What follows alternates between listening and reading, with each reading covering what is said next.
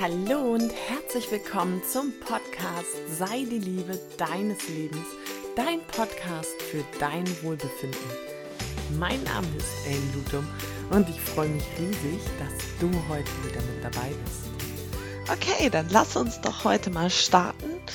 Ähm, der heutige Podcast steht unter dem Thema das Liebe vergleichen.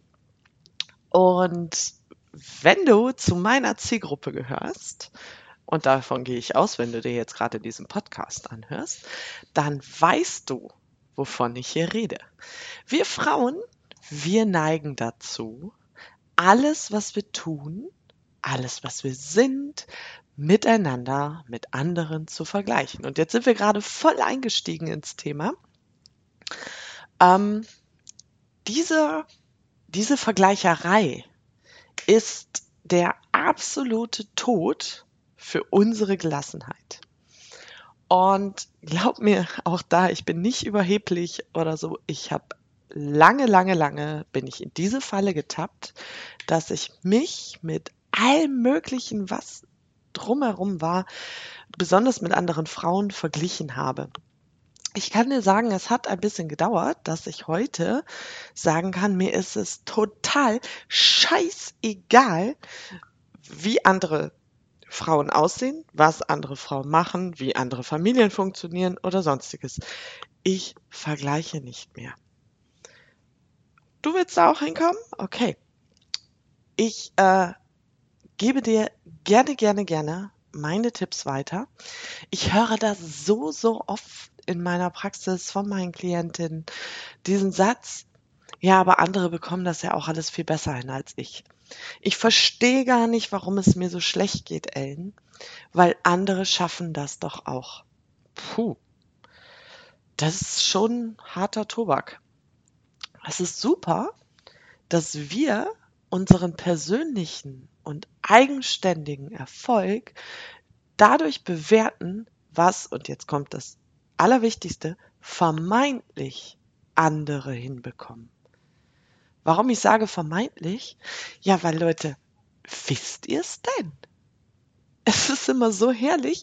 Wir hören doch auf, an der Haustür mitzubekommen, was da ist. Schau, ich habe das ganz oft gehabt im Kindergarten, wenn ich dann da morgens angekommen bin und selber meinen Marathon hinter mir hatte mit, mit dem Hund gehen, Kinder wecken, Frühstück machen, alle passend anziehen. Ähm, und bei drei Frauen war das nicht unbedingt immer so einfach, weil die Hose passte nicht oder sonstiges, aber das ist eine andere Geschichte. Ähm, bis ich die Kinder im Auto hatte, bis ich am Kindergarten war oder dann vorher vielleicht sogar noch zur Schule, kam ich mir vor, als wenn ich schon Marathon gelaufen wäre. Und ich habe dann gedacht, so, da kommen die Frauen perfekt gestylt, schick zurechtgemacht. Die Kinder sahen toppi aus, die hatten Flechtfrisuren. Ich habe drei Weiber und ich kann bis heute keine Flechtfrisur. Ähm, und ich habe gedacht, wow, die machen das aber toll. Oder wenn wir dann irgendein Fest hatten und die kamen dann alle mit ihren Unmengen an Kuchen und tolle Krümelmonster, Muffins und ich habe einen Fanta-Kuchen gebacken. Ähm, okay, worauf ich hinaus will, ich habe immer nur den äußeren Eindruck gesehen. Ich habe doch immer nur eine Momentaufnahme von denen gesehen. Was wirklich bei den anderen abgeht und wie das da funktioniert, ja, also ich habe da keinen Plan von. Ich bin nicht dabei. Und wir sind so so darauf aus, dass wir dieses ähm, Idealbild, was uns jemand anders präsentiert, für bare Münze zu nehmen, dass wir unseren Erfolg und unser Sein ständig kleinreden. Wie kommst du denn darauf, du wärst nicht gut genug? Wie kommst du denn darauf, dass dein Können von jemand anders getoppt wird, wenn du so über dich urteilst, und ja, ich weiß, wie sich das anfühlt, wie willst du denn da ruhig und gelassen werden? Und wir haben das vor noch gar nicht allzu langer Zeit zu Hause selber gehabt, dass meine Tochter, ähm, die war zehn oder ist zehn, als ich das gesagt hatte, ähm, ziemlich traurig abends zu mir kam und ähm, mir erzählt hat, ihr Trompetenlehrer wechselt die Stelle und sie bekommt einen neuen Lehrer. Und sie war so traurig und sie hatte vor allen Dingen ganz schön große Angst, dass der neue Trompetenlehrer einfach auch nicht so ist wie der alte. Und ich habe mir das angehört, was sie da erzählt hat und ähm, ja auch die Angst genommen, dass das traurig sein in Ordnung ist, weil ihr Trompetenlehrer halt wirklich eine Wucht ist. Und dann bin ich in die Küche gegangen und habe ihr einen Apfel und eine Birne dahingelegt. Und habe ihr dann gesagt, wenn du jetzt in beide reinbeißen würdest, würdest du dann erwarten, dass sie gleich schmecken? Und sie hat mich mit ziemlich großen Augen angeschaut und meinte, nein, natürlich nicht, Mama die sind ja, das ist ein Apfel und das ist eine Birne, die schmecken anders. Und dann habe ich ihr gesagt, ja, aber bei deinen beiden Lehrern erwartest du, dass sie gleich sind. Und das funktioniert so nicht.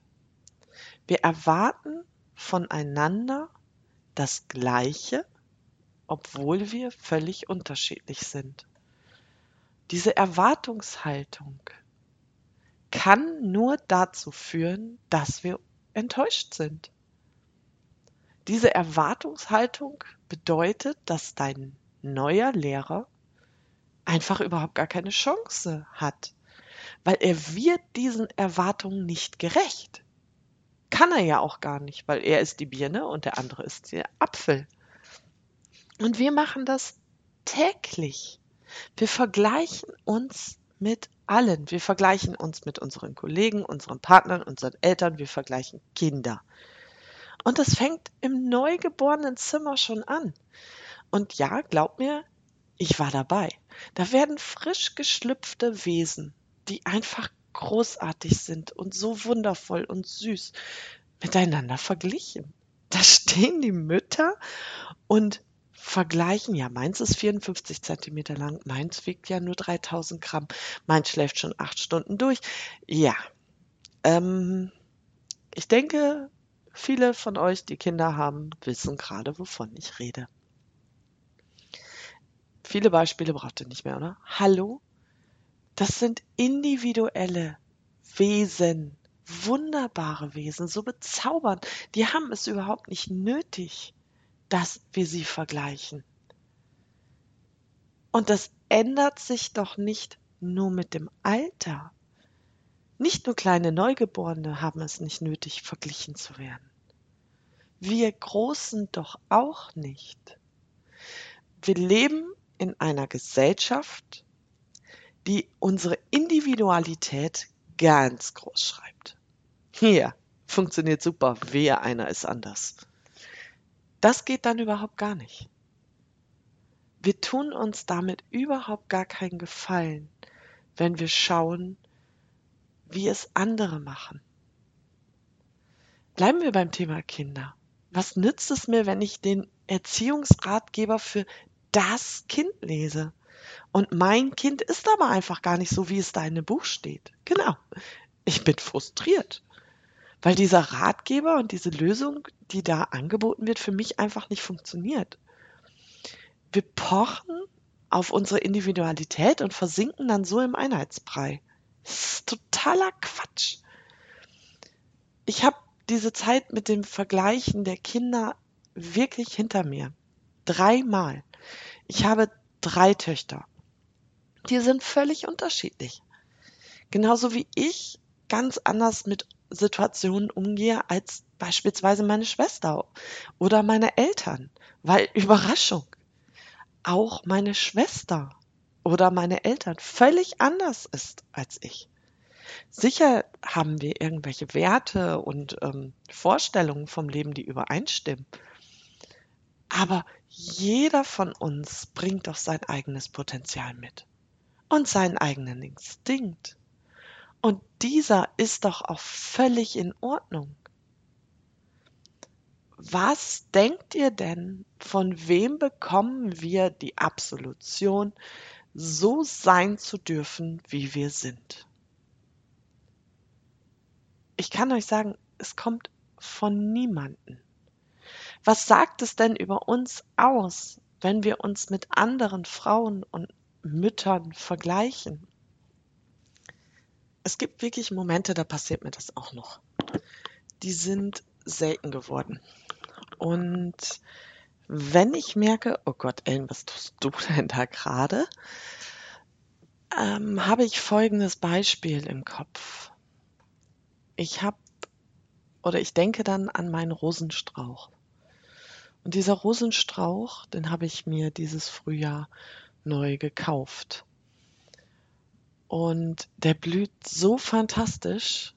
Ich habe sowas äh, also ich habe jetzt nicht den supergrünen Daumen, aber sowas habe ich noch nie in meinem Garten gehabt. Er hat ähm, zu Höchstzeiten so um die 20 Blüten, die in voller Kraft einfach blühen. Und keiner dieser Rosenblüten denkt, die andere ist schöner als ich. Deswegen blühe ich heute nicht so doll. Oder die anderen sind ja viel schöner als ich. Nein, so denkt doch keine Rose. So denkt keine Blume auf dieser Welt. Wenn ich mir diese Blumen dann anschaue, dann weiß ich wieder, okay, jetzt ist Schluss. Es hat nichts damit zu tun, wie schön jemand anders ist. Zeig einfach dein Potenzial. Mach doch einfach dein Ding. Und schon deine Nerven. Wir sind so in dieser Hochleistungsgesellschaft gefangen, dass wir immer wieder denken, es ist nicht genug. Das, was wir geben, reicht nicht. Andere können es ja viel besser als wir. Und ich zitiere hier mal aus einem sehr, sehr berührenden Buch, ähm, die Marianne Williamson hat das Buch Rückkehr zur Liebe geschrieben und Nelson Mandela hat dieses Zitat in seiner Amtseinführungsrede 1995 benannt. Und es sagt, unsere tiefgreifendste Angst ist nicht, dass wir ungenügend sind. Unsere tiefste Angst ist, über das Messbare hinaus kraftvoll zu sein. Es ist unser Licht und nicht unsere Dunkelheit, das uns erschreckt. Wir fragen uns, wer bin ich? Mich brillant, großartig, talentiert, fantastisch zu nennen. Aber wer bist du, dich nicht so zu nennen? Du bist ein Kind Gottes, Dich selbst klein zu halten, dient nicht der Welt. Es ist nichts Erleuchtendes daran, sich so klein zu machen, dass andere um mich herum sich nicht sicher fühlen. Wir sind alle bestimmt zu leuchten, wie es Kinder tun. Wir sind geboren worden, um den Glanz Gottes, der in uns ist, zu manifestieren.